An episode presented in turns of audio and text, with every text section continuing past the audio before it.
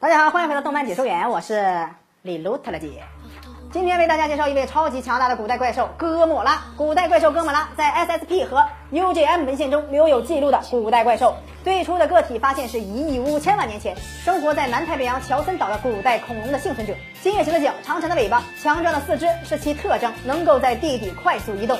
具有极强的生命力，被切断的尾巴后进入暴走状态，在战斗中以强大的实力轻松打倒初代奥特曼。而大阪城当时也是被哥莫拉破坏，被 SSSP 使用麻醉弹麻醉之后，以三架维托空运到日本参加大阪城的万国博览会。但是麻醉弹在中途受温度影响而提前失效，SSSP 不得不把哥莫拉从两万米的空中坠落。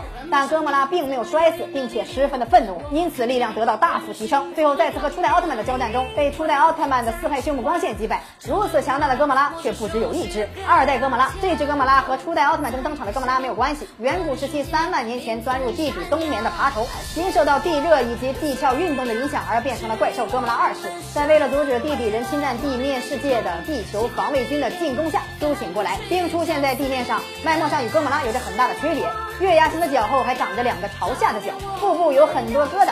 脖子部位和双臂以及尾巴内侧的体表与腹部相同，手部的刺与上颚前端的角消失了。与哥莫拉同样擅长用长长的尾巴进行攻击以及肉搏战，然而其主要的战斗方式与哥莫拉完全不同，绝招是指尖连续发射的导弹，头角连续放出的飞镖状光线，另外还擅长用手部发出的束缚光圈封锁敌人的行动。哥莫拉曾经还帮助过奥特曼一起对抗反派。大家知道哥莫拉是哪些奥特曼的朋友吗？可以在下方留言哦。